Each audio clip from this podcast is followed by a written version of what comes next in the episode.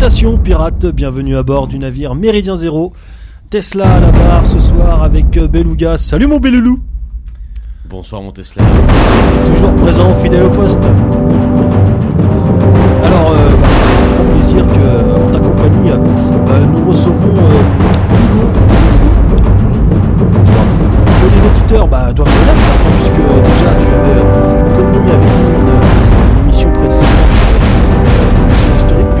avions évoqué ensemble, évoqué ensemble pardon, euh, la figure d'Étienne Marcel. Oui, ça, tout à fait.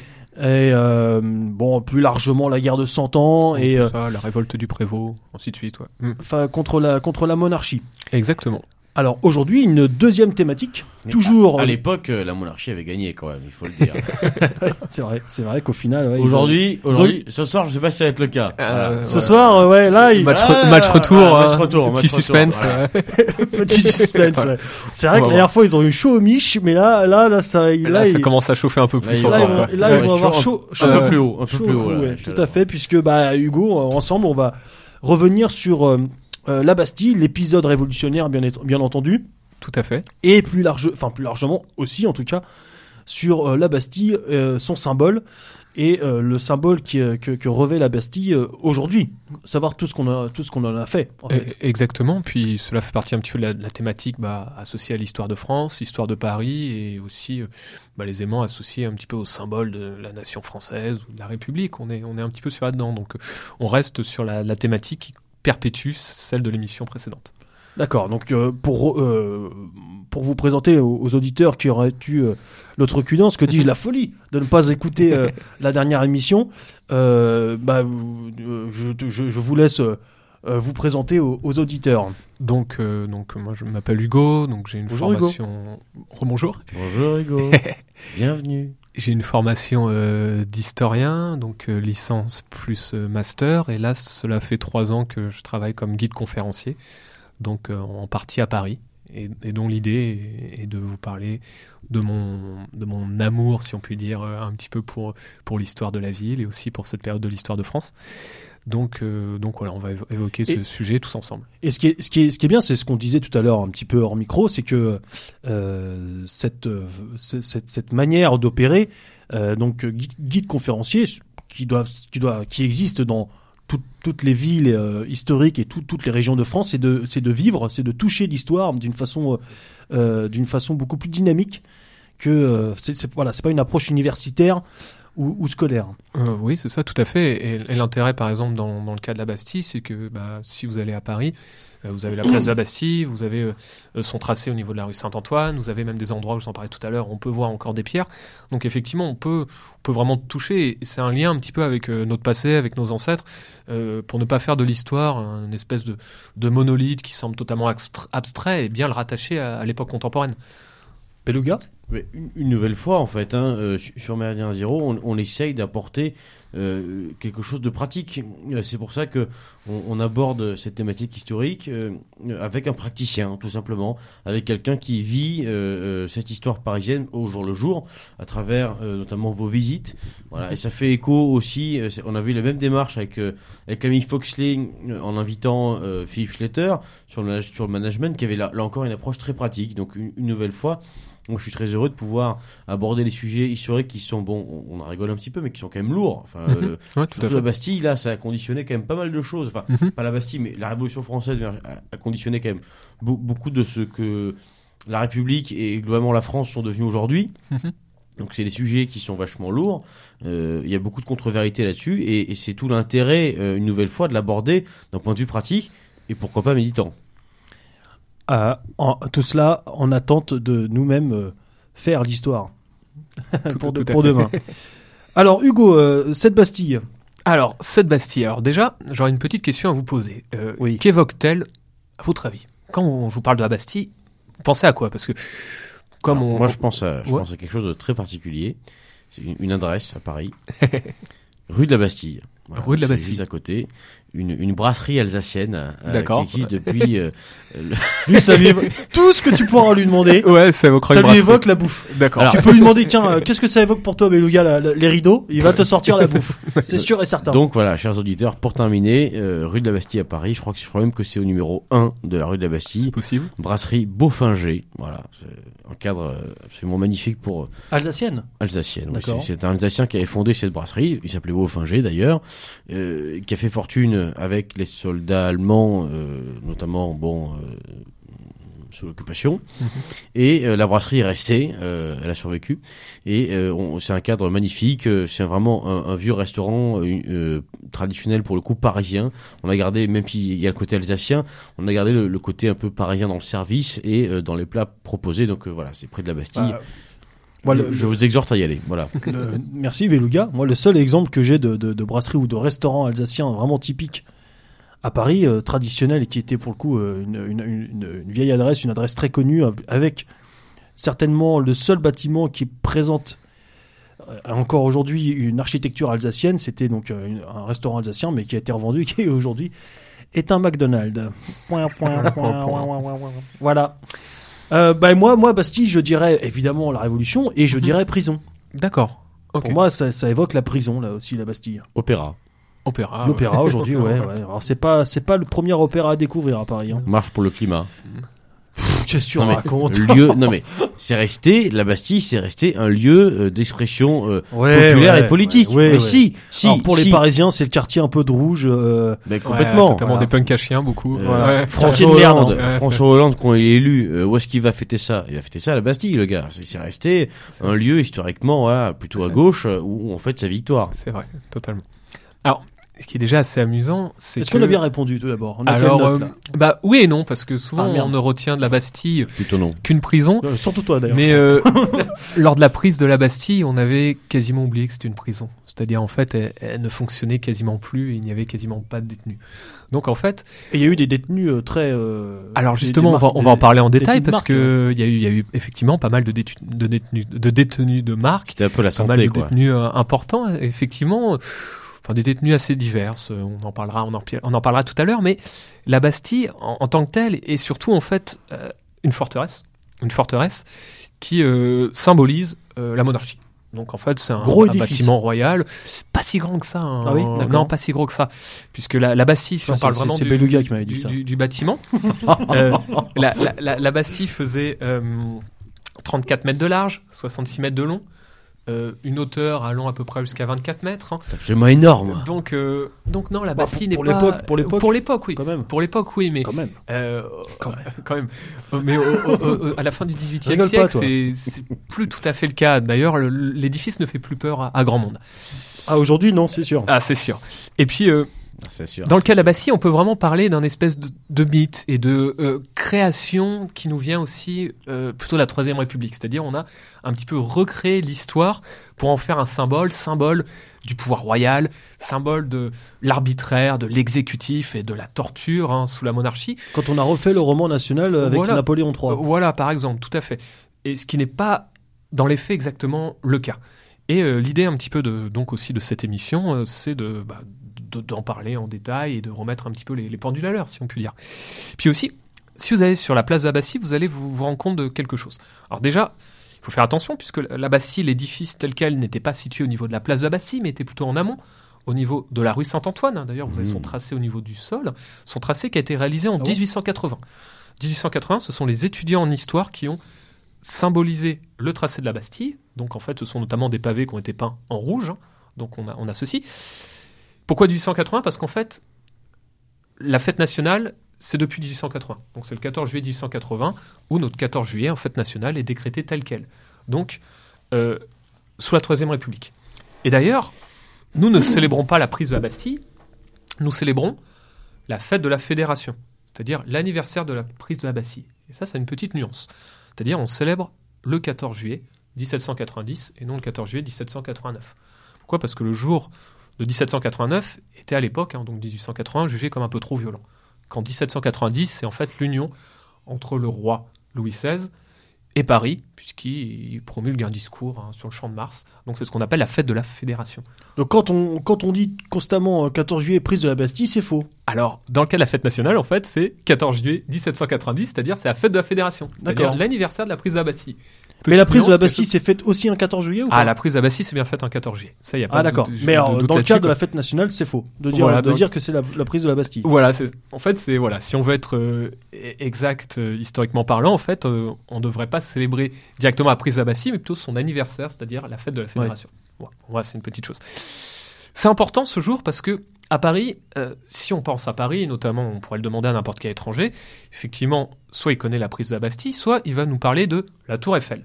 Et ben Ou la Tour Pinard. Eiffel ou du Pinard, pourquoi Ah pas, oui. ou des croissants ou euh, voilà. Mais la Tour Eiffel, c'est quand même le monument associé à Paris. Et maintenant qu'on associe oui. même à la France. hein, Tout voilà. à fait. Tout à fait. Et pourtant, la Tour Eiffel a été édifiée pour fêter les 100 ans de la prise de la Bastille. En fait, c'était durant l'exposition universelle de 1889. Et donc, la thématique de cette exposition universelle, c'était les 100 ans de la Révolution française. Et donc, le monument le plus célèbre de Paris, et peut-être de France, lui-même reprend la prise de la Bastille. Donc, c'est pour dire si dans notre imaginaire populaire, si notre la, prise de la Bastille est importante. Donc, c'est pour ça, je trouvais ça intéressant d'en parler aujourd'hui. Alors, pour en revenir un petit peu au lieu, donc comme je vous dis, vous pouvez voir son tracé au niveau de la rue Saint-Antoine. Mais si vous regardez la place de la Bastille, il y a une grande colonne en son centre. Et cette colonne, on l'appelle la colonne de Juillet. La colonne de Juillet, elle a été édifiée de 1835 à 1840. Et donc cette colonne, elle ne rend pas hommage à la prise de la Bastille. On l'appelle la colonne de Juillet parce que elle fait référence aux Trois Glorieuses, c'est-à-dire au 27, 28, 29 juillet 1830. C'est une commande hein, voulue par le roi Louis-Philippe, elle est donc inaugurée en 1840 sous la monarchie de juillet. Et donc ça aussi c'est assez amusant parce que, comme on l'a dit, si la place de la Bastille est associée aux révoltes et aux révolutions, aux manifestations et autres, ce serait peut-être plus justement pour aussi célébrer la révolte ou la révolution de juillet 1830, avec d'ailleurs le nom des victimes qui sont marqués sur cette colonne, hein, 27, 28, 29 juillet 1830, et enterrés en dessous. Donc en fait, de la même manière, hein, à Bastille, on n'y associe que la Bastille, alors qu'en fait, il faut y associer aussi la révolte et révolution de juillet 1830. Donc voilà. Donc ça, ça, là, on pose le cadre Voilà. historique de, de, de cet événement de, de la journée donc, du 14 juillet. Voilà, exactement. Mais la Bastille avait une fonction. Alors, la Bastille a une fonction. Alors déjà, il faut revenir à son origine. La Bastille, euh, c'est une conséquence, hein, et ça on en a parlé dans l'émission euh, précédente, euh, de la révolte des marchands, donc de la révolte d'Étienne Marcel. Et donc en fait, à l'origine, la Bastille, on va plutôt parler de Bastide, Bastide ou Castel, du fort Saint-Antoine, c'est-à-dire un édifice à la manière d'une forteresse, qui a pour but, avant tout, de protéger le roi. Et quand vous lisez certains ouvrages de l'histoire de Paris, notamment un médiéviste que j'aime beaucoup qui s'appelle Jean Favier, euh, en regardant les plans de la Bastille, on remarque que les défenses sont plutôt tournées vers le centre. Pourquoi sont-elles tournées vers le centre? Parce que la Bastille, elle a pour but de protéger Paris, mais pas protéger Paris de l'extérieur. Elle a plus pour but en fait de protéger Paris Des et le roi, mais des Parisiens. La Bastille, les défenses étaient tournées vers le centre de Paris parce Ouais. qu'elle protégeait le roi des Parisiens. C'est connu, le plus grand ennemi est en soi. Exactement. Alors là, c'est le Oh, cas. oh, oh. Et donc, euh, Là on remarque aussi que la Bastille était située à l'est, parce que le roi s'était installé à Saint-Paul, donc plutôt à l'est. hein. Euh, donc le logis royal était protégé par la Bastille, et la Bastille aussi faisait office de porte, la porte Saint-Antoine. Donc elle pouvait permettre la sortie du roi. Donc si jamais le roi sortait de Paris, bah, la Bastille le protégeait. Donc en fait, on est dans un cas un peu unique, où déjà à son origine, la Bastille est, est construite pour faire face au pouvoir bourgeois, au pouvoir parisien, auquel le roi se méfie, et a pour but avant tout de le protéger et de le défendre. Donc la Bastille, symboliquement, elle représente l'exécutif royal. Elle est édifiée de 1370 à 1382, assez rapidement quand même. hein. Ah oui, Je vous ai donné ces dimensions tout à l'heure. Et donc, dès son édification, elle a mauvaise réputation, mauvais symbole. C'est cet édifice qui menace les Parisiens, qui représente le pouvoir du roi face à Paris. Et donc, ça c'est Au important. moment de sa construction, elle est un petit peu en, en retrait de, de la ville. Bah oui, elle est à la frontière de la ville. Elle est à Elle la, à frontière, vraiment, oui, pardon, Parce euh, parce qu'elle fait une porte également. oui, Exactement. Donc la Bastille, effectivement, elle, protège. Voilà, elle protège l'accès à, à l'Est, mais surtout elle, elle protège la sortie Ouais. du roi et défend le roi. Voilà, donc c'est ça son rôle important. Et ça, son symbole sera très important, parce qu'il reviendra à la Révolution française. À la Révolution française, on en parlera tout à l'heure, les émeutiers voulaient surtout la poudre. Voilà, on pensait qu'il y avait de la nourriture aussi, on pensait qu'il y avait du pain notamment, mais aussi, c'est le symbole. on veut s'en prendre à la figure du roi, on veut interpeller le roi. Donc en prenant la Bastille, bah, quelque part, il y a, ce symbole fort. Plus encore que la prison. Pour la prison, on en, reparlera euh, tout à l'heure. hein. D'ailleurs, j'en parlerai, j'en parlerai en détail. Alors, j'espère que je ne vous ai pas perdu euh, jusque-là. Pour la Bastille, on a de la chance parce que euh, on est plutôt bien documenté. Vous le savez peut-être, la Révolution française, hein, euh, vous avez des couvents, des églises, on a Notre-Dame qui a été euh, profanée, euh, l'abbaye de la basilique de Saint-Denis, hein, qui a aussi, on a détruit les gisants et autres. On a pas mal de documents qui ont disparu, des archives qui ont brûlé, qui ont été détruites. Ben, pour la Bastille, c'est plutôt l'inverse. En fait, pour la Bastille, les archives ont été conservées. Forcément, c'est une victoire de la République. Alors, effectivement, il y a un peu cette histoire-là. Alors, quand je dis qu'elles ont été conservées, c'était pas tout de suite. hein. Quand la Bastille a été prise, on s'est un petit peu roué euh, sur qu'on pouvait trouver. hein. Donc, les aimants du mobilier ont été pillés, saccagés, on a acheté une partie des archives dans les douves. Mais très vite, la municipalité, le maire de Paris, un bailli, euh, a promulgué un décret comme quoi les archives devaient être gardées et conservées. Voilà. Les individus qui avaient piqué les archives pour en faire des souvenirs ont été sommés de les rendre hein, et on les a gardées et conservées.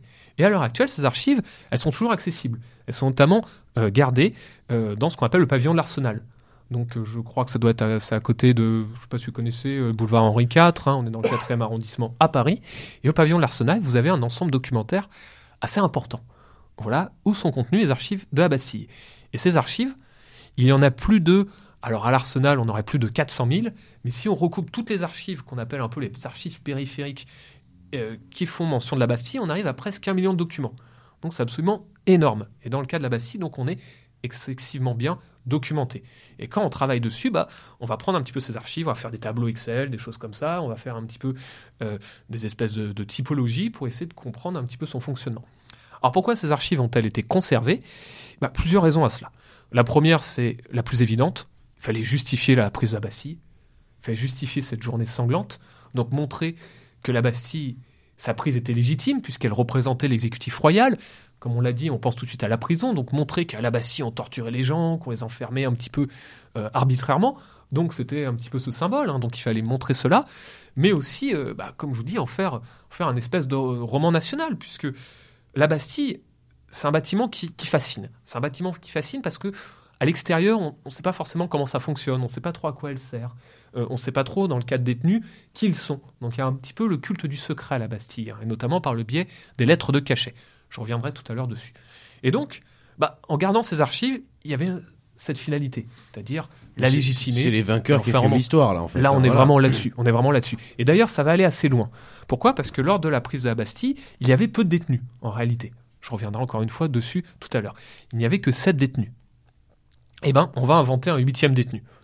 Un personnage qui n'a jamais existé, qu'on appelait le comte de l'Orge, un vieillard couvert de chaînes, torturé, mutilé, qui avait été sauvé grâce aux émeutiers. Donc voilà, on va même jusqu'à se créer de faux documents, un petit peu de propagande pour montrer que bah, la prise de la Bastille était nécessaire, Classique. finalement. Voilà, donc un classique. Donc c'est ça qui est assez amusant. Le XXe siècle finalement, on a, a eu son, son lot de faux détenus aussi. ah bah oui, oui, totalement, totalement. Et puis, de, de- et puis, et puis de, de, la- de la même manière, euh, après la prise de la Bastille, euh, il y a des personnes qui ont créé des faux documents. Donc des faux documents, des fausses lettres de cachet, des fausses, euh, des faux documents qui euh, quelque part euh, légitimaient leurs biens. Par exemple, mon, mon, mon arrière-grand-père avait été emprisonné à la Bastille. Et donc, je sais pas, je- je- je- j'ai le droit à, à- à une compensation financière ou ce genre de choses. Ah oui, là Donc, aussi euh, on connaît bien. Ouais. Donc voilà. Donc il y, a- il y a eu vraiment là-dessus. hein. C'est ça aussi qui Ah, est particulier, c'est du eu. grand-père, ça n'aide pas d'hier. hein. Ouais. Euh, Non mais c'est ça qui est particulier aussi, c'est que Comme quoi ils ont il y a- pas tout inventé. Il y a hein. eu, il y a eu effectivement, il y a eu des, des, des faux, des, des choses, des choses comme ça. Euh, donc euh, voilà. Alors, Il est lourd. Te marre pas toi, ça peut aller loin. Ah bah oui, ça peut aller très très loin. Alors dans le cas de la Bastille, je vous ai dit que c'était à l'origine une forteresse. Alors c'est une forteresse aussi, on va euh, plus tard entreposer de la poudre. Alors notamment à partir du roi François Ier qui euh, décide de transformer le quartier en quartier de l'Arsenal. hein. Et si vous baladez dans le quartier, vous verrez il y a le nom de l'Arsenal qui revient encore. Notamment euh, à côté de à côté de la place Bastille, on a un port qu'on appelle le port de l'Arsenal. hein.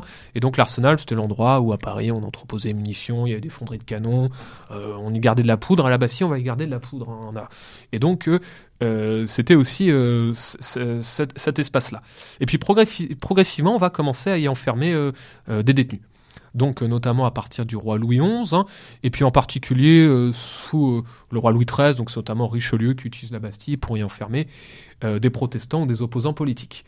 Donc en fait, naturellement, hein, à l'époque moderne, la Bastille devient un lieu d'enfermement effectivement plutôt politique, c'est-à-dire on y enferme des personnes qui dérangent le pouvoir, qui gênent. Donc la Bastille, c'est un petit peu un lieu de censure. Donc on va par exemple y enfermer naturellement des auteurs donc qui, qui, qui dérangent un petit peu le pouvoir. Donc on a par exemple Voltaire hein, qui va être enfermé à la Bastille, alors plusieurs mois. D'ailleurs, il décrit sa détention dans des conditions un petit peu horribles en disant que voilà, il est maltraité, qu'il mange mal, euh, voilà, qu'il y a du bruit, des choses comme ça. Donc on va, c'est vrai. Euh, donc euh, on y enferme, on va y enfermer Voltaire, euh, voilà. Euh, on va y enfermer, euh, je sais pas, Beaumarchais par exemple, hein, pareil pour ses écrits. On va y enfermer euh, Diderot. Euh, on va y Marquis de Sade, non, il me semble. euh, voilà, le Marquis de Sade. Alors, Marquis de Sade, c'est pour d'autres raisons. C'est pas pour des raisons politiques. Bah, c'est pour son euh, œuvre. scandale. Non Pas forcément. Ah, il me semblait. Alors là, euh, dans le cas de Marquis de Sade, c'est un petit peu particulier. Il y a effectivement ce côté-là, mais en fait, on, on arrive un petit peu dans le cas où euh, on enferme les personnes à la Bastille. C'est aussi souvent la- à, à la demande des familles. Et en fait, ça, je vous en parlerai un petit peu en, en détail tout à l'heure. C'est que euh, la Bastille, il y a plusieurs types de détenus qui vont pour différentes raisons. Donc, ce qu'il faut retenir, c'est si un on fait- asile, un plan- aussi, Exactement, mais c'est aussi un asile. C'est on va y enfermer des fous à la Bastille. hein. C'est tout à fait, c'est tout à fait vrai. Donc il y a, il y a ce côté-là aussi asile. Et donc à, à la Bastille, à l'origine, c'est plus un lieu de, de censure. Donc on y, on y enferme des personnes qui font trop de bruit, des personnes qui, qui remettent en question le pouvoir, qui, qui dérangent, hein. mais euh, aussi des personnes qui sont liées à des scandales. Donc par exemple, on y enferme ces personnes pour éviter que le scandale n'éclabousse l'État ou une personnalité importante. Mais on va aussi enfermer des personnes pour éviter que l'on enquête sur elles. Donc c'est un moyen aussi de se mettre un petit peu au vert. Si je veux faire un parallèle euh, assez facile, par exemple là à l'heure actuelle l'histoire Benalla, bah, typiquement à cette époque on aurait mis Benalla à la Bastille. Comme ça, il n'y a pas d'enquête sur lui et on ne se rend pas compte un petit peu de tous les, les réseaux obscurs qui gravitent autour de lui et de- du président. Et comme ça, bah, le pouvoir n'est pas, n'est pas, Entre eux, n'est pas- président voilà. lui aussi. n'est pas entaché par ce genre d'histoire. Donc on a par exemple un personnage qui s'appelle le cardinal de Rohan, qui est enfermé à la Bastille parce Car- qu'il a... Cardinal de, pardon? De Rohan. De Rouen? Rohan. R-O-H-A-N, je crois. Ah, Euh, Rouen, Rouen, d'accord. Et euh, il y est enfermé. Pourquoi? Parce que il, il a été mêlé à une affaire qu'on appelle l'affaire du collier de la reine. hein. et donc, c'est un espèce de scandale euh, à la cour du roi Louis XVI. Et donc, on l'enferme pour éviter que le scandale prenne de l'ampleur. Éclabousse, ouais. Voilà Ouais. ça. Parce que déjà, la reine C'est pour aussi Marie-Antoinette peut-être les, les forcément. éviter de témoigner. euh, Oui, il y, y a aussi, euh, il y a aussi ce genre de cas. C'est le cas, par exemple, de. Fouquet.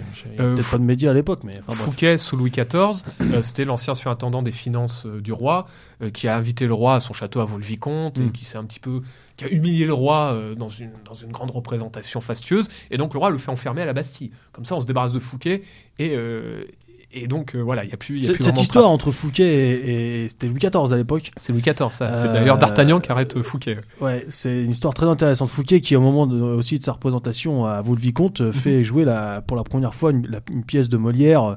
Tout à fait. Euh, je me demande si c'était pas les précieuses ridicules ou non, c'était les ah j'ai oublié le nom. Bref, c'est Euh, le, le nom m'échappe. Mais ouais. cette histoire, euh, cette, cette rivalité entre euh, Fouquet et Louis XIV est très très très intéressante. Exactement, et donc on utilise euh, la Bastille bah, typiquement pour, euh, bah, voilà, pour s'en débarrasser, quoi, Mm. pour, euh, pour se débarrasser d'une personne. Voilà, donc, euh, donc effectivement, il y a ceci. Après, on se rend compte que à, à la Bastille, euh, il y a aussi des, des personnes qui vont, comme je vous l'ai dit, à, à la demande des familles. C'est-à-dire, en fait, la Bastille, c'est aussi un lieu d'éducation, notamment pour des jeunes nobles qui se comportent mal, qui sont libertins, euh, qui font voilà, qui, qui vont à la taverne, qui fréquentent des filles de joie, de ce genre de choses. Et donc, on les envoie à la Bastille pour les éduquer. Donc, on a par exemple hein, euh, un, un cas qui est assez amusant, c'est oui, ouais, Desca aurait été mis à la Bastille. Bien sûr. Euh, on a le cas par exemple du, du duc de Fronsac, qui est un jeune homme de 17 ans, qui est marié avec une riche femme qui a 7 ans de plus que lui. Il la trouve très laide, il veut pas lui faire d'héritier. Donc il y a un risque hein, que notamment le mariage bah, soit pas consommé, ce genre de choses. Et donc on l'envoie à la Bastille à la demande de son père. Donc son père écrit au gouverneur, euh, donne de l'argent hein, parce qu'il fallait payer. Et donc on l'envoie à la Bastille. Et quand il est à la Bastille, on lui fait venir sa femme pour euh, qu'il lui fasse un enfant. Voilà, donc en gros, sa femme lui rend plusieurs fois visite pour qu'il essaye de la, Mm. de la saillir. Bon, ça marche pas, mais y voilà, il y a, y, a, il y a ce côté-là. Voilà. Et on se rend compte que la Bastille, voilà, c'est un peu un, un lieu d'éducation. Peut-être Et- qu'il y arrivait pas parce qu'il y avait trop de bruit. Ouais, peut-être. et, et- et dans, et dans le cas, par exemple, euh, du marquis de Sade, c'est aussi, je sais qu'il va écrire des pamphlets sur sa mère, qu'il déteste, des choses comme ça. Et, et s'il est mis à Bastille, c'est aussi pour ces raisons. C'est un, c'est un marquis, Et euh, l'idée, c'est d'éviter qu'il fasse le scandale et aussi bah, le mettre un peu en protéger aussi son entourage et lui-même euh, le mettre un peu en sécurité. Donc on a, on a ceci. Sachant qu'en plus le marquis de Sade, c'est assez amusant, il va être libéré quelques jours avant la prise de la Bastille parce qu'il se comporte, il fait du bruit, euh, il a mis au point une espèce d'entonnoir où il hurle à la mort en disant qu'on le torture, qu'on l'agresse, il exhorte la population extérieure à venir libérer, donc on n'en peut plus et on, on, on, le sort de la Bastille quoi. Ouais. Donc euh, T'es trop chiant, t'es trop chiant, va-t'en. Ouais, voilà, c'est ça. Ou alors dans ce cas-là, on vous mettait dans une autre, dans une autre prison, mais, mais voilà. Alors en fait, les archives, quand on les étudie, euh, elles, nous dévoilent des choses super intéressantes. Alors déjà, à la Bastille, on n'y reste pas forcément longtemps. On y reste en moyenne deux mois. Alors il y a des personnes qui vont rester euh, peut-être 35 ans, mais on est sur une moyenne de deux mois. C'est-à-dire des personnes qui des fois y restent 3-4 jours. Alors il y a plusieurs raisons à cela. La première, c'est que ça coûte très cher. Sous l'Ancien Régime, c'est aux détenus de payer leurs charges. Donc c'est ce qu'on appelle le pain du roi. Et euh, à la Bastille, il est dix fois plus élevé que dans les autres prisons. Donc naturellement, la Bastille, c'est plus un lieu de détention un peu de luxe. On Oui, a parlé de la oui. santé haute, c'est vraiment ça. C'est-à-dire, il faut payer. Et euh, voilà, c'est pas n'importe qui qui peut aller à la Bastille aussi. euh, euh, je sais pas, les, les, les manants, euh, les petits criminels, les petits voleurs et autres, on va pas les mettre à la Bastille. Sachant qu'à Paris, en plus, il y a plein de prisons. Surtout à cette époque-là. Bon, alors en 1789, on a la prison de la Force, on a encore le Châtelet, on a la prison du Temple, on a Bicêtre, enfin, on a plein de lieux de détention. Et donc la Bastille, c'est quand même un cas un peu à part. Et d'ailleurs, à la Bastille, il y a, il y a très peu de cachots. Et en moyenne, euh, ça tourne avec peu de détenus. Je crois en moyenne, en maximum, on devait avoir 60 détenus. Mais vraiment max, max. Donc euh, ça reste vraiment un lieu un petit peu particulier. Alors combien de détenus sont passés par la Bastille Avec les archives, on en est à peu près moins de 6000. Et la majorité des gens envoyés à la Bastille, c'est surtout euh, sous Louis XIV, voilà, où plus de 2000 détenus sont envoyés à la Bastille. Beaucoup aussi sous le, Régent, donc euh, c'est ensuite Philippe d'Orléans, pendant que Louis XV est encore trop jeune pour gouverner. Mais à partir de, Louis XV et surtout Louis XVI, la Bastille est quasiment plus utilisée, notamment sous Louis XVI, euh, le roi n'utilise plus la Bastille. Il s'y intéresse pas, il, avait d'ailleurs pour projet de la faire raser. La Bastille devait être rasée, euh, transformée en place, la place Louis XVI, hein, et sous les conseils de son ministre, Necker, bah, il devait s'en débarrasser parce que la Bastille coûte trop cher, coûte trop cher à l'État, coûte trop cher à son fonctionnement alors qu'elle ne sert plus à rien. Et donc ça aussi, il faut comprendre, c'est que le contexte du 14 juillet 1789, c'est que la Bastille est mal défendue, euh, elle ne sert quasiment plus à rien. Voilà, donc il y, a- il y a aussi ceci. hein. Et d'ailleurs, euh, en 1783, le donjon de, Vin- de Vincennes avait été fermé un peu pour ces mêmes raisons. Donc la Bastille avait déjà ce but d'être fermée. Voilà. Ensuite, à la Bastille, on se rend compte que on n'y meurt pas. Il y a quelques suicides, une vingtaine constatés. Ce qui n'est pas énorme. hein. Je suis sûr, même à l'heure actuelle, peut-être dans d'autres prisons, euh, enfin, voilà, Ouais, c'est- ouais. beaucoup plus dur. Donc, euh, donc il y a ceci. À la Bastille, on se rend compte que euh, on pouvait avoir des avantages et des prérogatives. Dans le sens où si on a de l'argent, on peut avoir des charges. Donc on a certaines personnes qui ont des cabinets où ils peuvent écrire. On a un pe- personnage qui s'appelle Latude, hein, on vous en parlera après, qui élève des pigeons, par exemple. On a des personnages qui ont de l'argent et qui peuvent euh, manger la même nourriture que le gouverneur. On, disait à cette époque manger à la table du gouverneur. Ils peuvent avoir, je sais pas, des, des draps propres, ils peuvent avoir un cabinet, ils peuvent avoir une bibliothèque. Il y en a même certains qui viennent avec leurs domestiques. On a un exemple, un personnage s'appelle le banquier La Jonchère, qui a, détourné plein d'argent, de la corruption, des choses comme ça, et on l'envoie à la Bastille pour un peu enquêter, pour, essayer de d'éponger les dettes, pour essayer de récupérer un peu son argent, et il vient avec un de ses domestiques. Donc il vient à la Bastille avec son domestique. Alors on devait demander l'autorisation au domestique, bon, dans la pratique c'était un peu plus compliqué, et le problème c'est que le domestique, lui, il veut pas rester à la Bastille. Donc il commence à déprimer, euh, il se bat à peu près avec son maître, Euh, son maître n'en peut plus, donc euh, on met le domestique dans une autre cellule. Qu'une fois que vous êtes à Bastille, vous y restez. C'est pas non plus un moulin. Mais vous voyez, on a quand même un peu ces, ces avantages et ces prérogatives aussi. Donc la Bastille, on est loin d'un endroit euh, où on maltraite, où on torture. Alors, il y a des cas un peu particuliers, c'est qu'à Bastille, c'est aussi le lieutenant, euh, le, ça s'appelle? C'est le lieutenant euh, de police de la ville de Paris qui utilise ce bâtiment aussi comme un- une salle d'interrogatoire. C'est-à-dire que la Bastille, elle sert aussi de, de lieu d'interrogatoire secret. Si on veut faire un parallèle avec l'actualité, c'est comme si on vous mettait, je sais pas, en garde à vue ou au dépôt. C'est-à-dire, par exemple, dans le cas d'une enquête un peu, un peu compliquée, par exemple, là, à l'heure actuelle, dans, l'histoire de- dans des histoires de terrorisme, on mettrait les personnes à la Bastille, on les sort du milieu carcéral, comme ça on met l'enquête, et pendant quelques jours, on peut récolter très vite des informations sans que cela s'ébruite. C'est ce qu'on a fait avec euh, euh, le, le- le seul euh, complice direct euh, qu'on a chopé du, de l'attaque des Bataclan, à qui on a, euh, Des Islam. ouais, à qui on a euh, je sais pas si c'est encore le cas maintenant, mais en tout cas pendant de nombreuses semaines, gracieusement offert de la chambre d'hôtel. Ouais. Pour, Alors- ne, pour, pas, l'en- pour ne pas l'envoyer en prison, le temps de récolter certainement des, des informations. ça. Puis j'ai vu le, pour faire un parallèle, j'ai vu à peu près le coup de, de l'histoire où il aurait une salle de sport personnalisée, il y aurait je sais plus combien de caméras qui le regarderaient et autres. Enfin, ça coûte, ça coûte un fric, un fric dingue. hein. C'est bras, impressionnant, quoi. Ça coûte un bras. Sachant qu'à l'époque, c'est différent parce que c'est aux détenus de payer. Donc on les fait payer. C'est pas l'État euh, qui va payer pour pour ces personnes. C'est pour ça aussi qu'on reste peu en prison. Souvent, euh, on va en prison et c'est le cas aussi de la Bastille, souvent pour dette. C'est-à-dire des personnes qui, vont pour dette parce qu'ils doivent de l'argent et en fait ils épongent leur dette en étant en prison, soit en travaillant, soit euh, bah voilà, ils sont obligés de payer. Donc c'est un peu cette forme de pression. Et encore une fois, c'est pour ça qu'à Bassi aussi on n'y reste pas très longtemps parce que bah, ça coûte cher, simplement. Mais en retour, il y a un peu ce, côté, euh, ce côté luxe. Euh, et donc, comme je vous disais, c'est aussi le lieu secret un petit peu de l'interrogatoire euh, pour le lieutenant de police de la ville de Paris. Donc on se sert de cet endroit un petit peu pour isoler les détenus dans le milieu carcéral. carcéral. Mais alors, c'est a pas, c'est pas un lieu, finalement, la Bastille, qui est spécialement craint. Bah, pas vraiment. En fait, la réputation de la Bastille en tant qu'on a fait une légende noire, bah, on les doit aux Lumières, on les doit à Voltaire. On voit un personnage qui s'appelle Linguet qui va aussi écrire dans des conditions ex- exécrables, mais mais non, en soi, c'est pas, enfin, c'est pas un endroit où vous mourrez, où vous êtes torturé. Alors, il y, aurait bien un cachot avec une salle de torture, mais non, c'est pas. Enfin, voilà. Il y a cette histoire aussi avec le masque de fer, ce personnage. Voilà. En fait, la Bastille, c'est aussi euh, un endroit où, euh, bah, on vous fait- où on vous oublie, ou à l'extérieur, on connaît pas l'identité des détenus, donc il y a très vite des fantasmes qui, ressortent, comme quoi c'est des personnes qui en savent trop et qu'on met à Bastille. Alors typiquement à cette époque-là, on peut, si quelqu'un dérange trop, on peut l'assassiner, on, on a d'autres moyens de s'en débarrasser, donc euh, on va pas forcément mettre à Bastille. Donc il y a un peu cela. Après ces fantasmes, il y a aussi un côté romantique qui revient encore une fois aussi au 19e siècle, avec Dumas et choses comme ça, l'homme au masque de fer, on va en faire tout un, espèce de grand truc. Alors qu'en soi, non. Et c'est ça qui est particulier, c'est qu'à la Bastille, à la fois, on a le culte du secret avec la lettre de cachet, mais pour autant, les détenus gardent leur titre, hein, ils restent du cardinal, le comte, hein, et les gardes savent très bien qui ils sont, donc secret, oui, mais pas tant que ça, quoi. Donc, euh, donc voilà, c'est un peu, c'est un peu ambigu.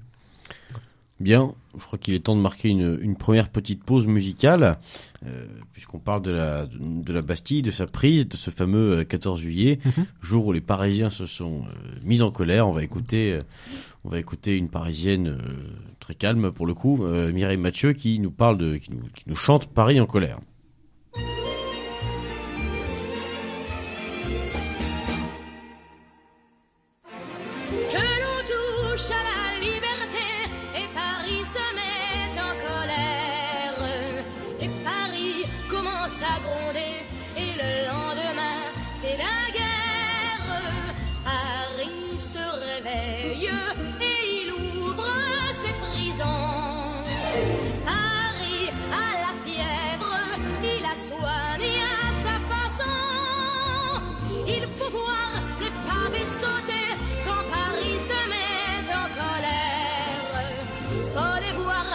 Ces fusils rouillés qui clignent de l'œil aux fenêtres sur les barricades qui jaillissent dans les rues. Chacun sa grenade, son couteau ou ses mains nues. La vie, la mort ne compte plus. On a gagné, on a perdu. Mais on pourra se présenter chapeau. On veut être libre à n'importe quel prix. On va vivre, vivre, vivre, vivre libre à Paris. Attention, ça va toujours loin quand Paris se met en colère. Quand Paris sonne le tocsin, ça s'entend au bout de la terre.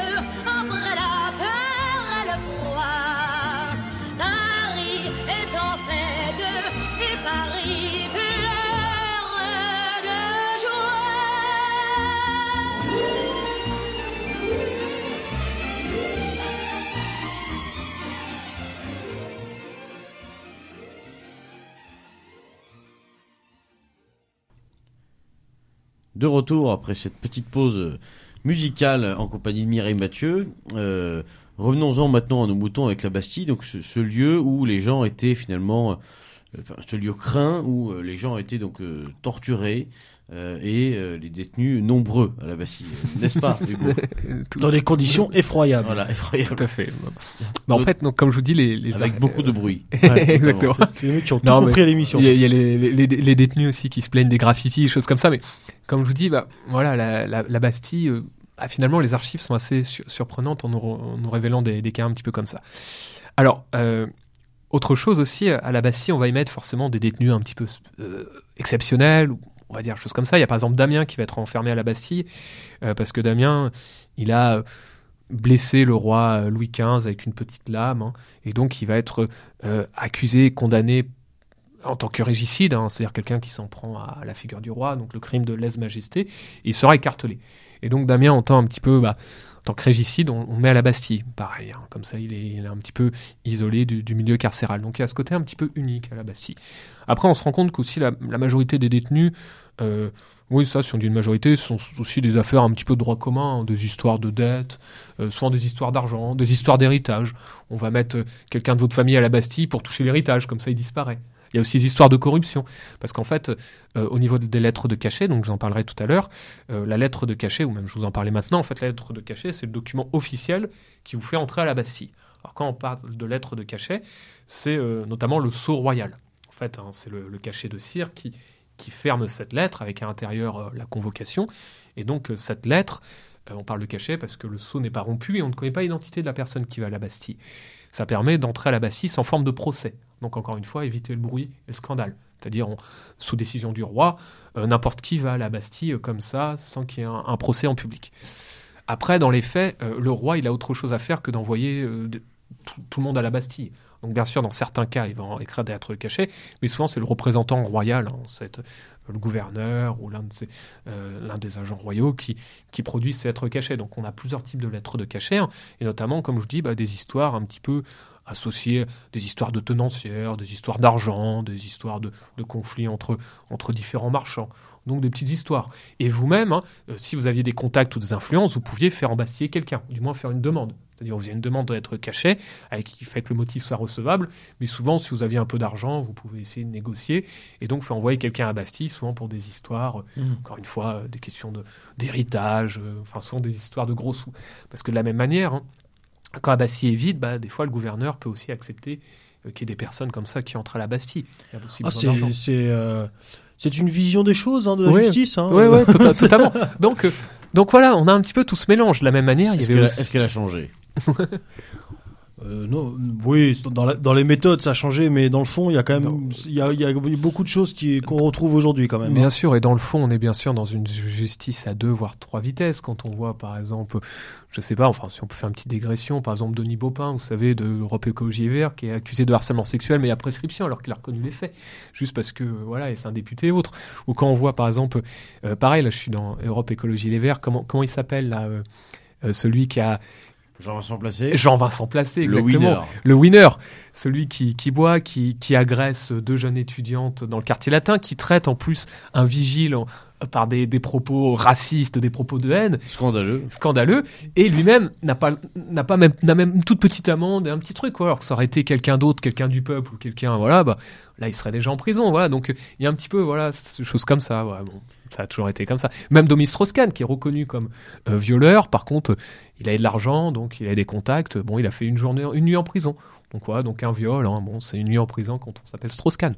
Bon voilà, sans parler de Polanski ou ces choses-là. Donc euh, bon, Bah, voilà, tout, comme pareil, quoi. tout comme il y a des quartiers VIP euh, où si, tu si tu mets Ah, bah, l'argent nécessaire, tu es en cellule individuelle avec les promenades tranquilles, tout t'as à peu près tout le confort euh, que tu souhaites. euh, euh, Il y a oui oui il y a- il y, a plein de choses. Bien sûr. L'argent est resté maître. Bien sûr, un journaliste bête, et notamment des, des prisons, genre je sais pas, je souhaite à personne d'aller à, à Fleury-Mérogis ou Bois d'Arcy ou choses comme ça, surtout les maisons d'arrêt là, avec les peines courtes, où vous vous retrouvez seul avec des, des groupes euh, comme ça de bandes qui se connaissent tous et qui vont vous dépouiller, dé- vous dépouiller, enfin c'est c'est l'enfer sur terre quoi. C'est vraiment, enfin voilà, donc effectivement, euh, c'est là on pourrait reprendre les, les citations de La Fontaine, on est on est vraiment là-dessus. Et donc pour la Bastille, il y a, un petit peu ce, côté-là, hein, encore une fois, comme je vous l'ai dit. Alors il y avait des, femmes aussi, c'était un détenu sur six, c'était à peu près une femme, voilà, donc on a aussi ce, genre de cas. Et euh, on a aussi, bon, je vous ai dit, histoire de dette, les choses comme ça, et on a aussi des fous. Effectivement, la Bastille, ça sert aussi d'asile. Et d'ailleurs, pour revenir euh, à la prise de la Bastille, il n'y avait en fait que sept détenus. Donc sept détenus lors de la prise de la Bastille. D'ailleurs, ces détenus, on les avait oubliés. C'est qu'après avoir pris la Bastille, on s'est rendu compte finalement qu'il y avait des Tiens, mec, détenus. je foutais là. Ouais, ouais, c'est ça. Et ces Sortez les mecs. comme je vous dis, on est loin du butin, quoi. On est loin un petit peu des, des grands opposants politiques qu'on vient libérer. euh, enfin, on est loin de Nelson Mandela ou ce genre de choses. C'est euh, à la Bastille, c'est euh, deux fous. Alors l'un qui s'appelait de, de White et l'autre euh, Tavernier, qui se prenaient pour Jules César dans des cellules qui étaient même pas fermées. Donc on va les envoyer direct à l'hôpital de Charenton. Voilà. Euh, un fils de noble, hein, le comte de Solage, euh, qui était pour des faits d'inceste ou de pédophilie, enfin quelque chose un peu sale. Et son père écrivait euh, tous les mois au gouverneur de la Bastille pour qu'il reste à la Bastille. hein. Donc c'est lui qui payait, euh, qui donnait de l'argent pour surtout pas, pas, pas que son fils sort. hein. Et euh, les autres, c'était quatre faussaires. Euh, voilà, qui, qui étaient là parce qu'encore une fois il y avait un espèce de réseau et autres et, et eux-mêmes de la prise à Bastille ils vont s'enfuir hein. donc euh, voilà cette détenue c'est pour ça qu'on en a inventé un huitième parce qu'il fallait quand même au Ouais. moins un détenu un peu un peu spécial quoi. voilà choses, il fallait un peu enjoliver les choses parce que sinon c'était Enfin, c'était vraiment pas glorieux, quoi. Ça, c'est c'est le moins qu'on puisse dire. hein. Et d'ailleurs, la prise à Bastille, elle a pas été très glorieuse non plus, quoi. Donc, euh, Et je crois qu'au moment, au moment de la prise de la Bastille, euh, l'un des responsables euh, de- du site, le responsable du ouais, site, ouais, euh, Jordan Delaunay. ah, il a, il a mal fini, quoi. lui, je crois. Ah, il a mal fini. Alors, il a été, on lui a mis des coups de baïonnet, des coups de schlash, choses comme ça. On l'a traîné jusqu'en place de grève où un garçon bouché lui a Oui, tranché la tête. Et après, on l'a porté sur une pique qu'on a emmené jusqu'au palais royal. Et même sort ce jour-là réservé au prévôt des marchands. Donc, le fameux prévôt des marchands, bah, là, qui, était, qui a plus les mêmes fonctions qu'Étienne Marcel. Marcel. Voilà. Mais lui-même, il a été, il a été- Ouais. on l'a décapité et on a trimballé sa tête. Et oui. Donc, effectivement, il a, il a très mal fini, hein, ce, ce jour-là. Euh, ça s'est, très mal fini. Mais il avait défendu le, le, le fort, pourtant. Il avait défendu le fort. Alors au, au début, il devait pas, il devait pas tirer sur la foule. Il avait démilitarisé euh, euh, l'entrée. Il devait essayer de trouver un accord. Puis finalement, ça s'est mal passé. Puis voilà, tout s'est monté un petit peu comme cela. En fait, c'est un peu particulier parce que je trouve que la prise de la Bastille il peut y avoir euh, quand même un peu des parallèles avec les, les journées des Gilets jaunes et autres, même si c'est peut-être malvenu de, de dire ça. Mais euh, disons que euh, le matin, sur le coup de 10h30, quand les émeutiers, alors ils sont à peu près, euh, ouais, ils sont entre 700 et 1000, ils arrivent devant la Bastille, ils veulent que la Bastille se rende, mais il n'y a pas forcément le, le projet de, de la prendre d'assaut, de tout piller, de tout détruire. Euh, c'est juste un petit peu sur la journée, ça va commencer à un petit peu à, à, comment dire, euh, enfin voilà, les tensions vont se monter et ça va, ça va Ils ont, mal pas finir, récla- ils ont pas réclamé le RIC euh, ou. euh, Voilà, Non? effectivement non, bah non. Bon. Mais à cette époque-là, euh, c'était la nourriture et la poudre. Mm. Voilà. Donc il se trouve d'ailleurs que le 14 Aujourd'hui- juillet, Aujourd'hui, c'est la boutique Hugo Boss. Ouais, ouais, c'est vrai. voilà. Aujourd'hui, c'est le- téléphone et le frigo. Ouais, c'est vrai. C'est vrai que c'est exactement le- ça. ouais. Totalement. Euh, Qu'est-ce que je peux vous dire aussi pour revenir rapidement aux archives? Dans les archives, donc on a lettres cachées, on a des correspondances, puisque notamment le gouverneur de la Bastille écrit souvent au roi de France. Et euh, le roi, comme le roi Louis XIV, lit, hein, il aime bien lire euh, les rapports de la Bastille. hein, comme je vous dis, le roi Louis XIV l'utilise. Et souvent, c'est un petit peu le- l'erreur historique qu'on fait, c'est de confondre la Bastille euh, du XVIIe siècle avec la Bastille de la fin du XVIIIe siècle. Il y a quand même un siècle qui s'est passé entre le siècle de Louis Mm. XIV et le siècle de Louis XVI. Donc c'est plus le même édifice ni les mêmes fonctions. Donc euh, il y a ça aussi. Euh, Qu'est-ce qu'on a d'autre? On a voilà, on a un peu de plans, on a, on a un peu de tout en fait, des inventaires. Enfin voilà, il y a plein, il y a plein de documents. Et euh, c'est amusant parce que euh, à l'heure actuelle, bah, de la Bastille, il, il ne reste plus grand chose. Donc ça, on en parlera peut-être en conclusion. euh, puisque je oui. vous expliquerai un petit peu ce qui est devenu cette Bastille et où en voir, en voir ses restes. Alors, si ça vous va, on va parler maintenant un petit peu de la prise de la Bastille, puisque, bon, de Ouais, manière qu'on a rapide. déjà hein, un peu évoqué. sur ouais, ouais, qu'on a évoqué sur volet et de manière un petit peu, un petit peu euh, rapide, j'ai essayé d'expliquer un petit peu à quoi elle fonctionnait et quelle était, quelle était sa fonction et, euh, et les détenus qui étaient. Alors la prise de la Bastille, en fait, hein, euh, c'est une conséquence directe, bah, un petit peu pareil, des états généraux, de la crise politique de l'ancien Mmh. régime. hein. Et en fait, le 14 juillet, il- pour l'expliquer, il faut remonter deux jours en avance, où notamment le 12 juillet, on a le ministre des Finances, Necker, hein, qui a été renvoyé par le roi Louis XVI. Et ça, notamment sur demande de la famille royale, euh, des conseillers. Il voulait abolir les privilèges et, et le roi va un petit peu s'y opposer et va être contraint de renvoyer Necker. Et suite à son renvoi, bah, des manifestations vont avoir lieu un petit peu partout, surtout à Paris. On a des journalistes qui vont apporter la nouvelle, comme Camille Desmoulins, euh, portant un buste de Necker et de Philippe d'Orléans, hein, parce que les émeutiers sont partis notamment autour du Palais Royal. Et donc à Paris, commence à avoir des, barricades, des émeutes. hein. Euh, euh, la ville devient un petit peu à feu et à sang. Donc on a les bourgeois qui vont s'organiser, notamment autour du Prévost, hein, comme je vous l'ai dit, pour monter une milice bourgeoise de 48 000 hommes. C'est quand même beaucoup, hein, mais à l'époque, Paris, c'est 400 000 habitants. Encore une fois, c'est une ville qui est extrêmement peuplée. C'est la ville la plus peuplée euh, d'Europe. hein. Et donc, Ouais, il peut y euh, avoir des, des éléments venus euh, d'un même- peu toute la France. je Oui, oui, oui, totalement, totalement.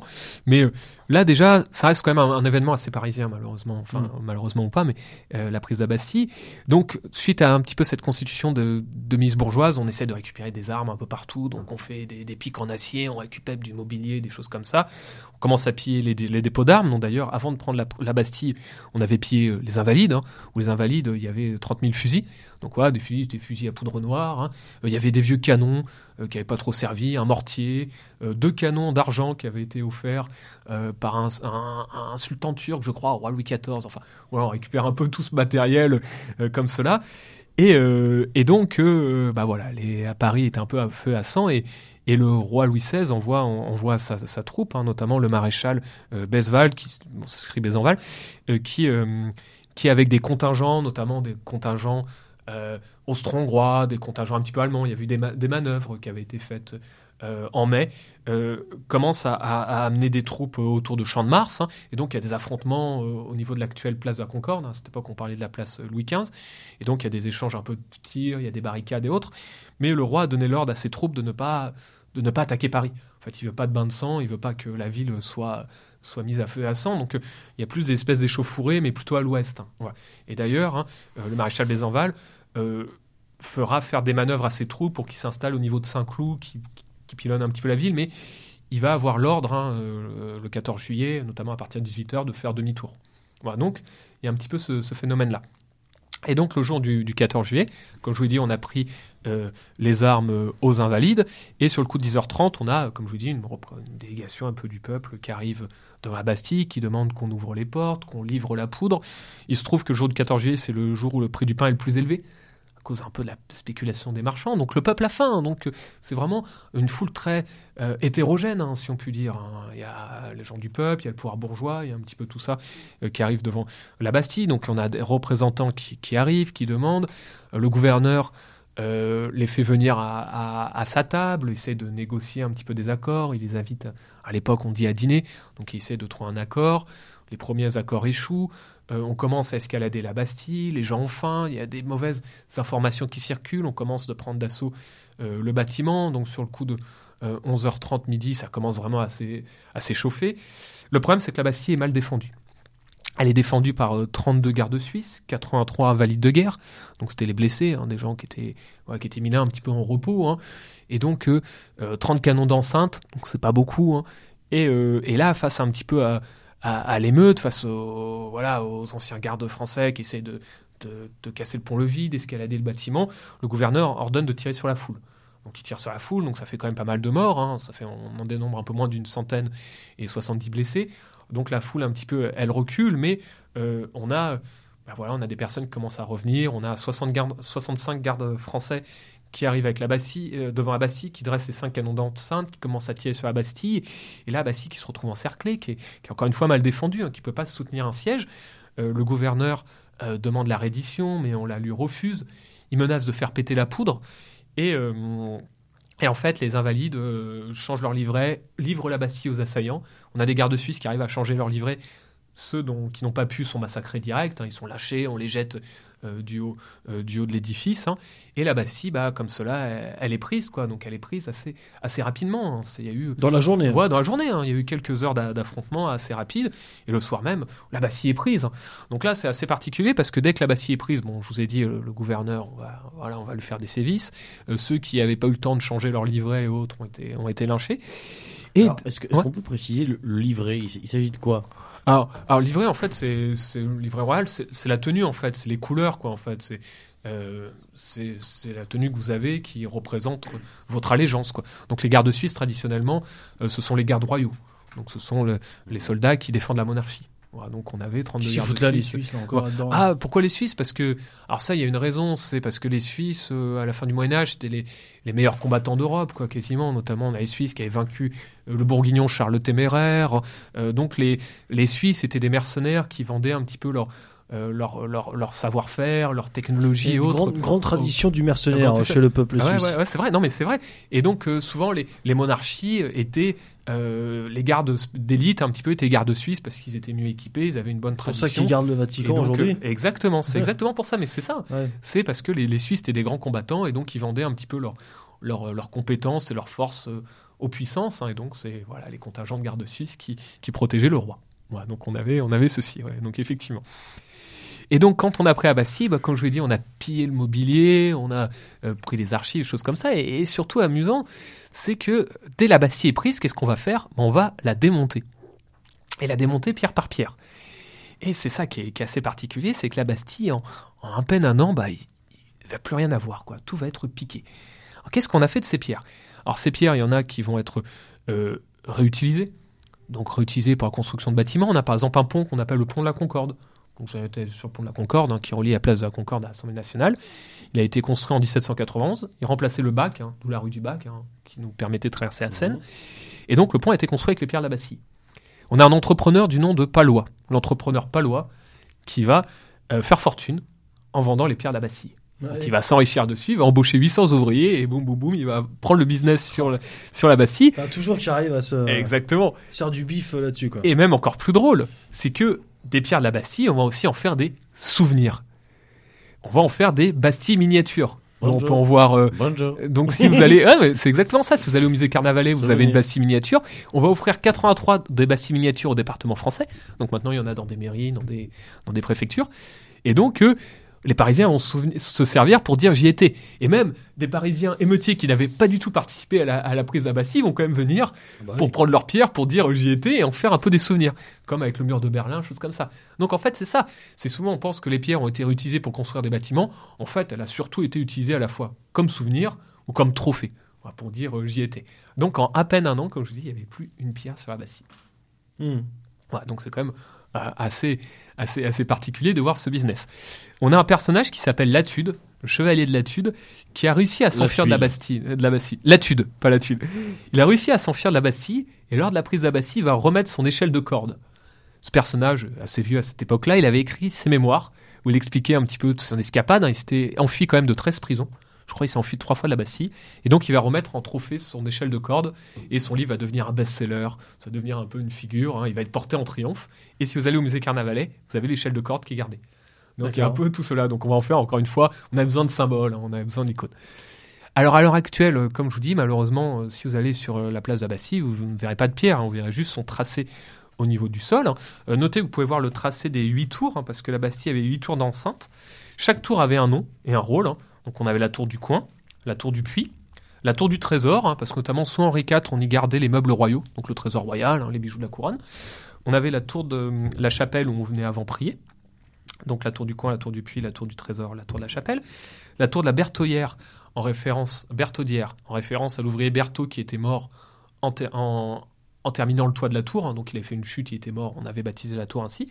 La tour du comté, le vicomte de Paris avait été enfermé. La tour de la, Berzi- la Basinière, en référence à l'ancien surint- surintendant des finances d'Espagne qui avait été enfermé. Et la tour la plus célèbre, la tour de la Liberté. Voilà. Et donc voilà, chaque tour avait un peu une fonction, un nom, un titre un peu honorifique, hein, comme cela. Euh, autre chose, euh, pour la Bastille, euh, il y a un endroit à Paris où vous pouvez voir les pierres. Alors il y a plusieurs, enfin en, en vrai des, des- des endroits, il y en a deux. On en a un si vous prenez le métro ligne 5 direction Bobigny. Alors je vous déconseille d'aller jusqu'à Bobigny hein, parce que c'est pas top. Pourquoi Mais, euh, Je sais pas, vous, vous ferez votre propre expérience. Mais vous avez au niveau du sol euh, l'ancien tracé, alors plutôt de la contre-escarpe, hein, c'est-à-dire euh, un bâtiment qui était, qui était derrière, euh, avec trois pierres hein, qui viennent de là, donc il y a un petit texte là-dessus. Et si vous descendez le boulevard Henri IV, vous avez un, un petit jardin qui s'appelle le square euh, Henri Galli, ouais, c'est ça. Et euh, vous avez des pierres. Et ce sont des pierres de la Bastille. Alors ces pierres, elles sont disposées à la manière d'une tour. hein. Donc il y, a- des blocs comme cela. Et en fait, ces pierres sont des pierres de fondation, donc des pierres souterraines, qui ont été redécouvertes euh, en 1899, donc bien plus tard. hein. c'est parce qu'en 1899, il y, a, ce projet à Paris d'inauguration de la ligne 1 du métro, donc de 1900. Et donc les ouvriers, en creusant la rue Saint-Antoine, ont découvert ces blocs de pierre. Et donc la mairie bah, les a mis ici. Donc c'est un petit square, hein, c'est assez, tout, assez petit, c'est discret, il faut vraiment faire attention. Et là, vous avez les pierres de la Bastille.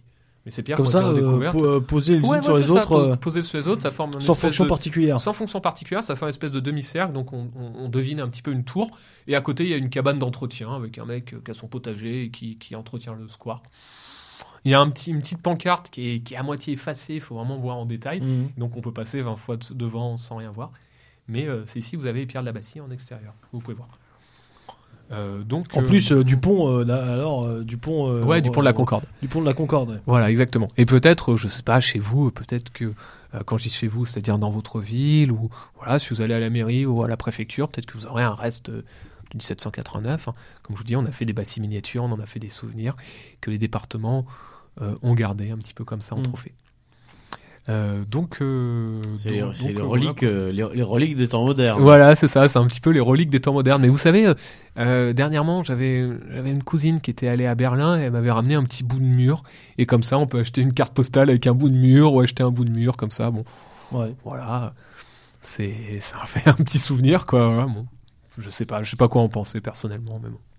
Quoi. Bah non, mais c'est là aussi, ça, ça rejoint ce qu'on disait tout à l'heure, et c'est là aussi euh, euh, l'intérêt de, de de cette émission et bon plus plus, plus largement de, de la Bassie, Mhm. c'est le symbole que ça en est devenu, Bah oui, c'est ça. parce que c'est euh, c'est pas vraiment un symbole français, c'est un symbole républicain. Mais oui, oui, c'est exactement ça. Oui. Ce qui est pas exactement la même chose. Donc euh, la. République, qui est, qui, est, qui est la notion de République qui est très neuve, qui est très très très jeune, forcément, elle a été piochée euh, là où elle pouvait. euh, ses héros, ses symboles. c'est exactement ça. ça. Il fallait recréer effectivement un roman national, comme on l'a dit, créer Ouais, oui. des héros, euh, voilà, laïcs, euh, républicains, choses comme ça. Sachant qu'en plus, euh, la Bassie, si elle avait été rasée sous Louis XVI, tout le monde l'aurait oublié, quoi. C'est-à-dire, euh, voilà, Mm. personne ne saurait ce que c'est. Si on sait ce qu'est la Bassie, c'est par la prise de la Bassie. Donc c'est plus la journée que l'édifice en lui-même. Et puis c'est assez amusant parce que euh, pour revenir à la journée du 14 juillet, euh, ce jour-là, euh, les troupes royales, comme je dis, elles font demi-tour, elles marchent pas sur Paris. Le roi, lui, il en sait rien, il est à Versailles, il chasse. D'ailleurs, le seul souvenir qu'on a du roi, c'est rien dans son carnet de chasse. Ça fait une semaine qu'il n'a pas trouvé de gibier. Donc c'est tout ce qu'on garde. hein. Le roi, d'ailleurs, il est réveillé pour qu'on lui prévienne de la prise la Bastille. Donc euh, lui-même, il comprend pas quoi. C'est, enfin voilà, il s- comprend pas pourquoi on a pris la Bastille, pourquoi, pourquoi ça a dégénéré comme ça. Qu'est-ce, qu'est-ce qui s'est passé quoi? Bah, les moyens de communication à l'époque euh, n'étaient pas les mêmes qu'aujourd'hui. N'étaient pas les mêmes Le- qu'aujourd'hui. L'instantané euh, C'est n'existait qu'il pas. a- Il l'a pas vu en live sur Facebook. C'est ça. Ouais, puis en plus, comme je vous dis, depuis Louis XIV, le roi il est à Versailles, donc il- c'est pour ça d'ailleurs qu'on lui fera porter la cocarde, qu'on viendra le chercher à Versailles pour qu'il s'intéresse aux Parisiens, parce que il y a aussi un peu ce, ce signe. Encore une fois, c'est aussi le euh, Paris qui veut euh, montrer des signes comme quoi. Il est venu euh, se réinstaller au Louvre aussi, je crois. euh, Alors, même au Palais des. Tuileries. Au Palais des Tuileries. Même au. Palais des Tuileries. Alors, Palais des Tuileries n'existe plus parce qu'il a brûlé sous la Commune, Ouais. mais c'était la résidence royale. hein. Donc effectivement, ça, ça faisait partie du Louvre, mais le Palais des Tuileries était au niveau du Carrousel. Mhm. Donc si aussi, si aussi tu es à peu près. Donc, Donc, euh, là- encore, on a un épisode finalement où euh, cette ville euh, si particulière, si, si bouillonnante, s'illustre. Ah, Euh, c'est exactement ça. s'illustre presque par l'absurde, puisque on, on va on va prendre un local, enfin un local, c'est un grand mot, mais c'est un petit mot justement. Une On intendance. un- On va prendre un fort où il n'y a pas grand chose. Il y a de la poudre, il y avait 10 tonnes de poudre, hein, c'était quand même important. D'ailleurs, on avait, on avait déplacé la poudre euh, pour qu'elle soit pas de- devant l'avant-cour, enfin, chose comme ça. Mais ouais, c'est vrai. Enfin, disons que on va en faire vraiment tout, tout un mythe, tout un roman, quoi. C'est, ça a été un petit peu. euh, Il y a, il y a quelque chose d'absurde quand même dans cette. euh, Un petit peu, ouais, c'est vrai. Surtout dans le côté prison, quoi. Ouais, il y a, il y a quelque chose un peu d'a- d'absurde. Ouais, c'est vrai. Après, le symbole, comme je vous dis, dès son édification, euh, c'est le symbole de la monarchie, c'est le symbole du roi, c'est une Oui, prison mais, mais d'État, pourtant, une prison euh, royale, c'est ouais. quand même un, un fait, euh, un fait euh, dans la révolte important, dans le sens où euh, ça a mobilisé beaucoup de, de personnes de la population, beaucoup, beaucoup de gens de la population parisienne. Tu, enfin, vous, vous évoquiez tout à l'heure, euh, c'était combien euh, 38, 38 000 personnes 48 000 personnes? Alors ça, 48 000 personnes, c'est euh, la milice bourgeoise qui s'est oui. montée. Mais c'est pas, il y a pas 48 000 personnes qui prennent la Bastille. À Bastille, c'est au, au plus haut. Les émeutiers, ils sont presque 1000, peut-être quelque chose comme ça. Oui, non, mais ce que je veux dire, c'est que ça, ça s'inscrit dans une journée ou dans, une, dans, ça. un, dans un moment. C'est ça, dans un contexte moment, particulier, ouais, c'est ça. particulier. C'est toujours le problème de la crise, comme on dit. euh, à cette, épo- cette époque-là, comme il y a des nouvelles taxes, comme l'octroi, bah, les péages d'octroi sont brûlés. Donc il y en a 45 qui sont brûlés. hein. C'est-à-dire euh, vraiment, c'est le peuple qui en a marre des taxes, le pouvoir Mm. bourgeois aussi qui en a marre des taxes. C'est la remise en cause de l'absolutisme, des États généraux, le fait que seul le tiers État paye des impôts alors qu'il représente 97% de la, de la population. On a aussi, il faut le dire, l'influence aussi de la Révolution américaine. Voilà, parce que euh, on allait faire la guerre, euh, enfin voilà, en Amérique, ça a ruiné le pays aussi, avec des généraux, des militaires même, comme Lafayette, qui ont maintenant des idées un peu nouvelles. Donc il y a un peu, il y a un peu toute cette simulation. Effectivement, à Paris, la prise à Bastille, euh, c'est vraiment dans ce contexte, et ça c'est tout à fait juste, c'est-à-dire, euh, en gros, encore une fois, c'est comme si à l'heure actuelle, il y a des gens qui allaient à République, des gens qui allaient à l'Opéra, des gens qui allaient machin, c'est-à-dire, tout le monde n'est pas centré sur la Bastille, quoi. Mm. C'est-à-dire, c'est la Bastille, mais il y a d'autres bâtiments qui sont pris d'assaut ce jour-là, il y a d'autres affrontements à l'ouest, enfin c'est un peu tout C'est une émulation, ensemble, quoi. Ouais, c'est ça, c'est toute cette émulation, ouais. exactement. Donc l'idée, c'est aussi bah, montrer un peu le mécontentement roi, quoi. C'est un espèce de, un espèce de témoin. Après, la, la prise de la Bastille est prise comme point de départ. Ça peut être le point de départ de la, de la Révolution française. Ça, ce qui est sûr, c'est qu'après le 4 août 1789, c'est l'abolition des privilèges. Donc c'est moins d'un- mois après la prise de la Bastille. Mm. C'est possible que la prise de la Bastille ait eu un petit peu cette, cette conséquence. Et c'est vrai que trois jours après la prise de la Bastille, le 17 euh, euh, juillet 1789, le roi arrive à Paris pour justement porter les couleurs de la ville. C'est là où on lui fait porter la cocarde. Donc c'est dès le Ça a peut-être 17 précipité juillet, son retour. voilà, ça a peut-être précipité. Après, il sera, il sera, il sera quand même emmené à, à Versailles, dans le sens où, où quand il vient à Paris, c'est juste pour euh, voir un petit peu les, les dégâts, euh, voilà, et montrer son alliance à Paris, mais il veut quand même rester à Versailles. C'est-à-dire, après à Versailles, on viendra le chercher par la force quand même. hein. C'est octobre 1789. C'est-à-dire, faudra quand même y aller, quoi. C'était- Mm. C'est-à-dire, le roi, euh, il veut pas non plus forcément revenir à Paris. Quoi. Bien, sur ces, sur ces belles paroles, C'est chers, belle considération. chers, chers amis, je vous propose une nouvelle pause musicale avec euh, Jacques Dutronc. Paris s'éveille.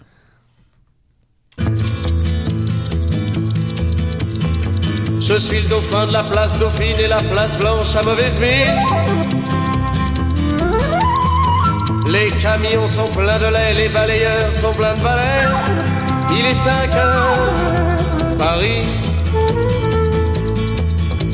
s'éveille. Paris s'éveille. Les travestis vont se raser, les stripteaseuses sont rhabillées. Les traversins sont écrasés, les amoureux sont fatigués. Il est 5 heures, Paris s'éveille. Paris s'éveille. Le café est dans les tasses, les cafés nettoient leurs glaces. Et sur le boulevard Montparnasse, la gare n'est plus qu'une carcasse. Il est 5 heures, Paris s'éveille. Paris s'éveille. Les banlieusards sont dans les gares, à la Villette on tranche le lard. Paris by night regagne l'écart, les boulangers font des bâtards. Il est 5 heures, Paris s'éveille. Paris s'éveille. La tour Eiffel a froid aux pieds, l'arc de triomphe est ranimé. Et l'obélisque est bien dressé entre la nuit et la journée. Il est 5 heures, Paris s'éveille. Paris s'éveille. Les journaux sont imprimés, les ouvriers sont déprimés. Les gens se lèvent, ils sont brimés, c'est l'heure où je vais me coucher. Il est 5 heures, Paris se lève. Il est 5 heures, je n'ai pas sommeil.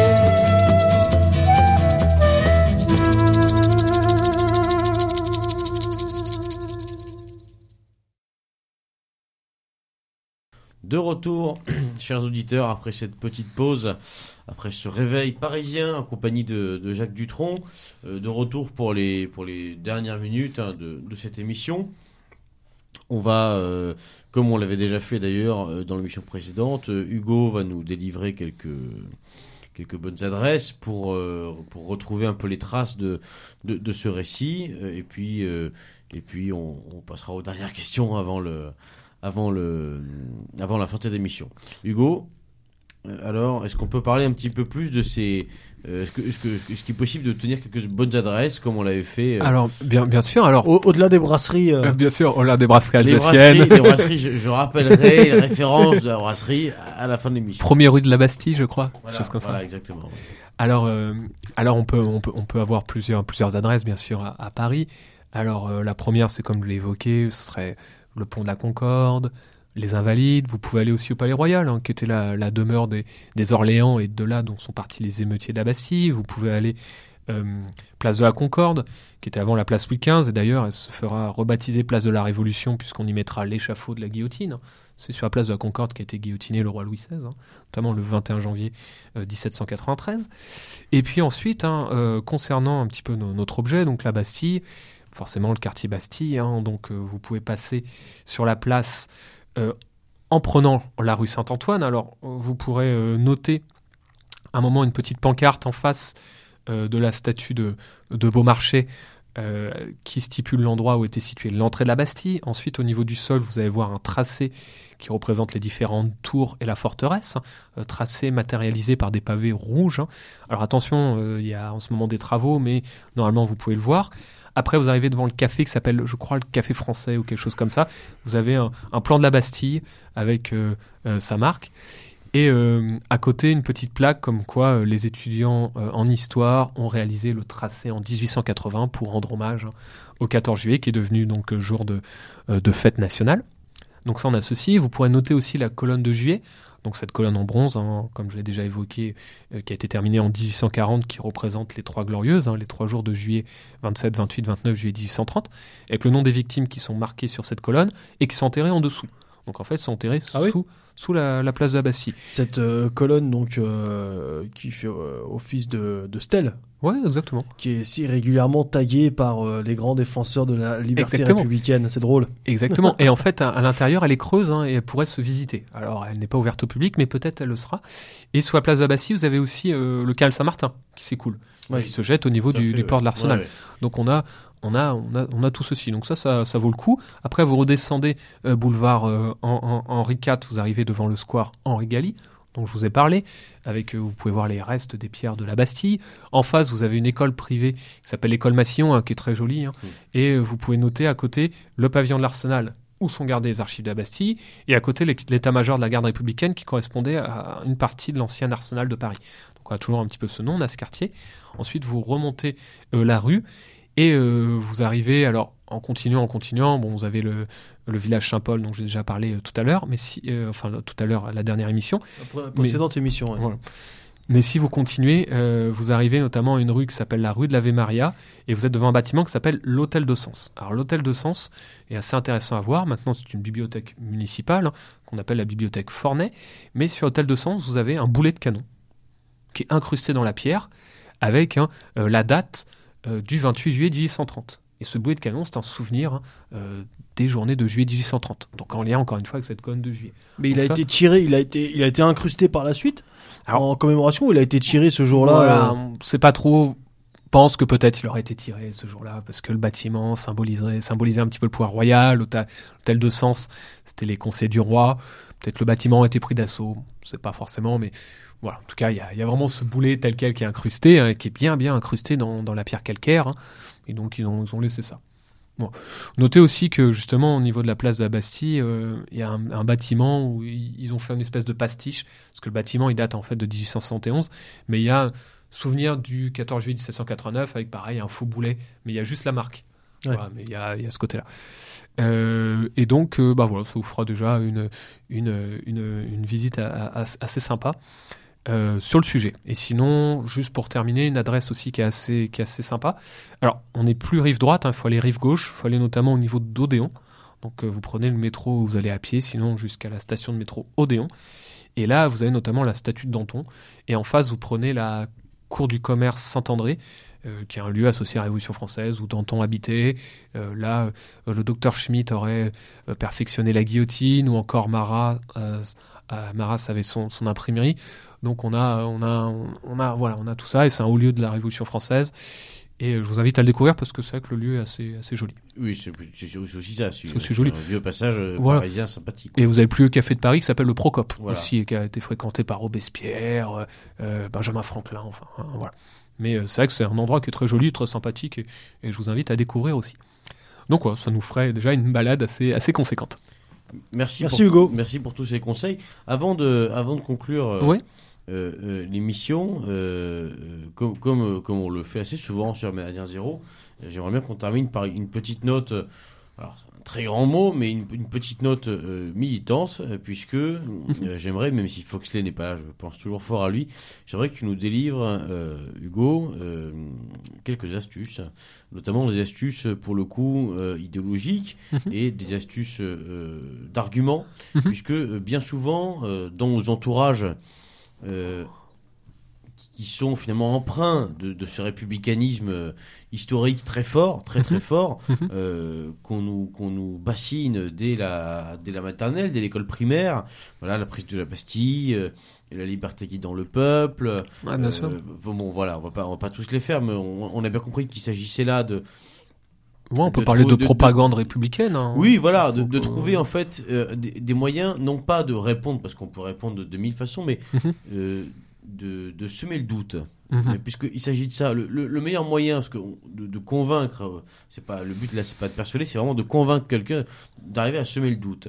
Moi, j'ai déjà posé la question à quelqu'un, en disant, mais est-ce que c'était sur le droit de vote, on m'a dit, mais des gens sont morts pour voter, tu, tu devrais y aller, ça, ça fait partie des grands discours. Ouais, bah ouais, totalement. J'ai dit, mais d'accord, mais cite-moi le nom d'une personne euh, qui est morte pour le droit de vote en France. Voilà, une Grand blanc. Bon, et ben ce, ce genre de petite ré- ce genre de petite réponse, est-ce que est-ce que l'historien euh, que, que, nous, recevons ce soir sur, sur Méridien Zéro peut nous donner quelques voilà quelques billes euh, très concrètes, très pratiques euh, sur lesquelles les auditeurs pourront demain s'appuyer pour répondre à, à cette propagande républicaine dans, dans leur quotidien?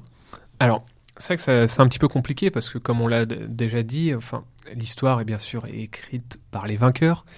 Euh, l'histoire est aussi euh, simplifiée, c'est aussi un, outil euh, gouvernemental. Maintenant, on a, un programme qui- qu'il faut suivre avec des sujets imposés et d'autres sujets qui sont, qui sont totalement, totalement occultés ou du moins, voilà, qui sont, qui sont un petit peu, un petit peu coupés.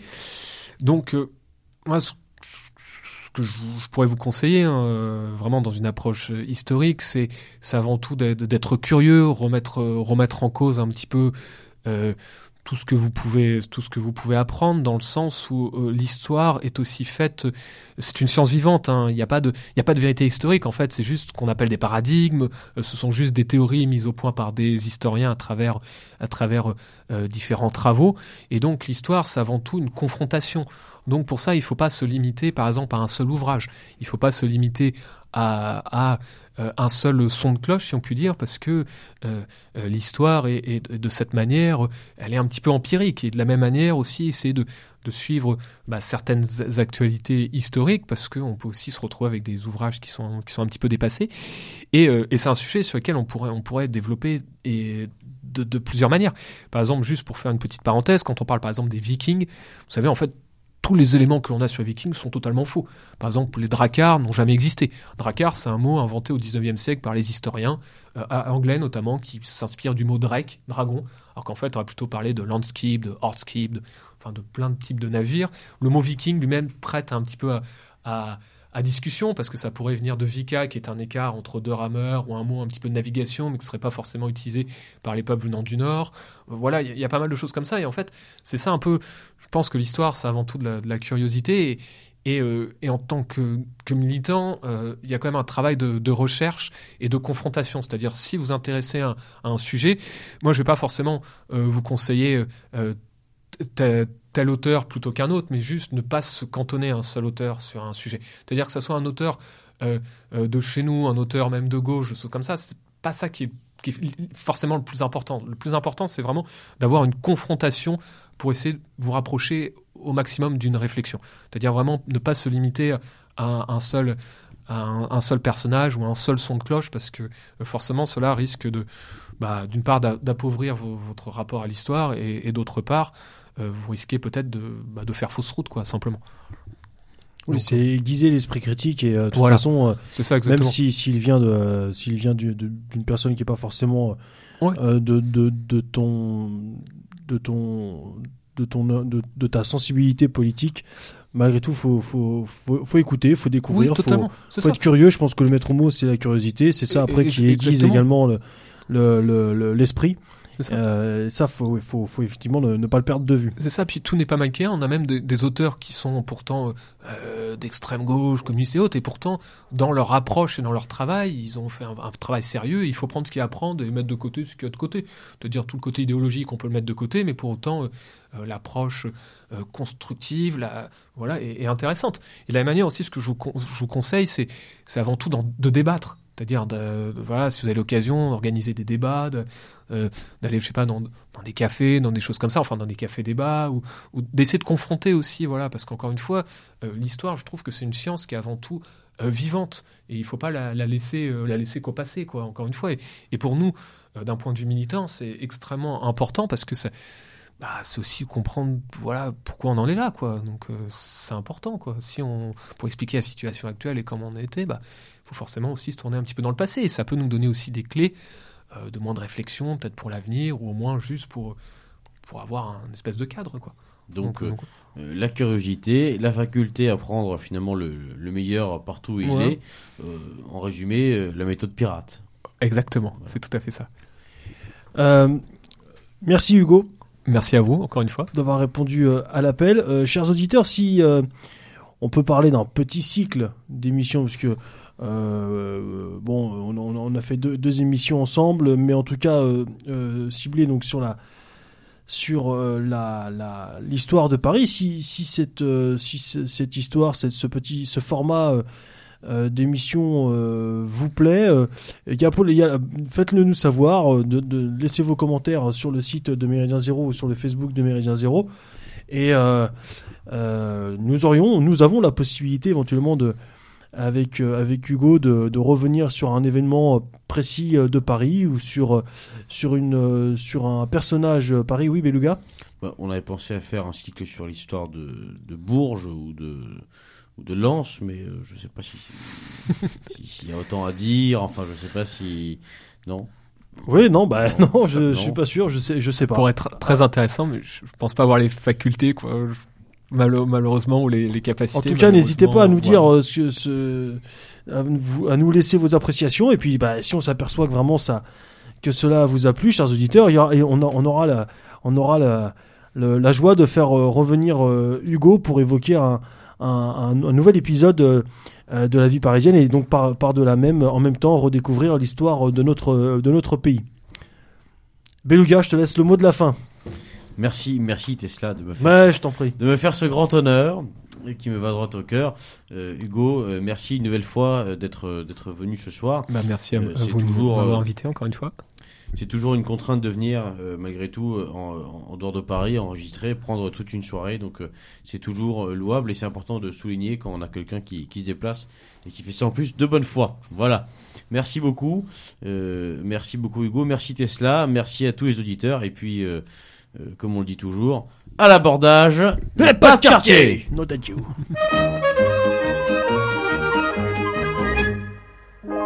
Quand elle était petite, le soir, elle allait à Sainte-Marguerite jusqu'à se dessaler.